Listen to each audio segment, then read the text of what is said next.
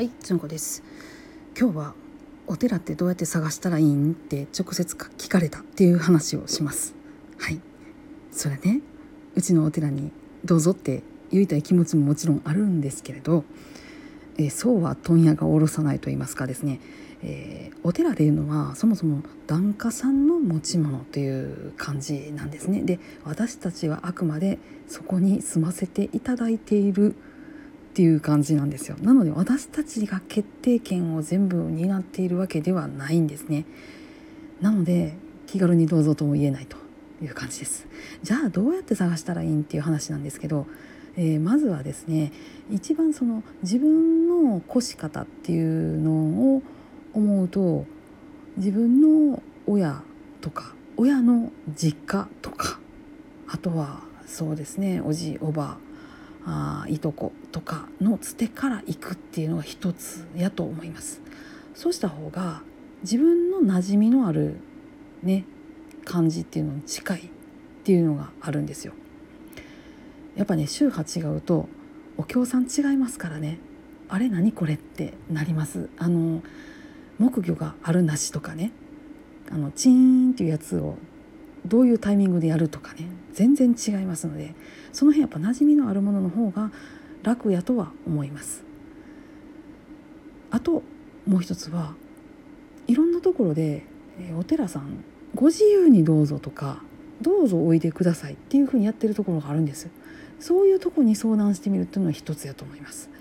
えーお寺はお寺によって運営が全然ね違っているのでもうガッチガチにもう地域だけみたいな感じでやってるところもあればものすごいたくさんの、えー檀家さんがあってで、えー結構その住職の裁量に任せられるところが多いみたいなとこもあって本当ね温度差もすごいですからあのご自分が探されるっていうことやったらほんまにあのご自分の好みでそのあ空いてる開けておられるお寺さんにお願いしに行くっていうのがいいかなと思います。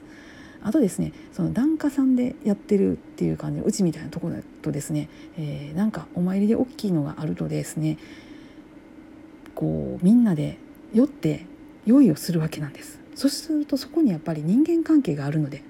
そこに馴染めない方っていうのはやっぱりお辛いだろうなというのはなんとなく思います私なんかは割とすちゃらかなもんなんで「すいません」って言ってバタバタしてて「まあまたあの嫁やってるめや」みたいな感じで受け取ってもらってるのかなとか思いながらその辺あんまり気にしてないっていうややサイコパス寄りですか私とかって思ってるんですけど。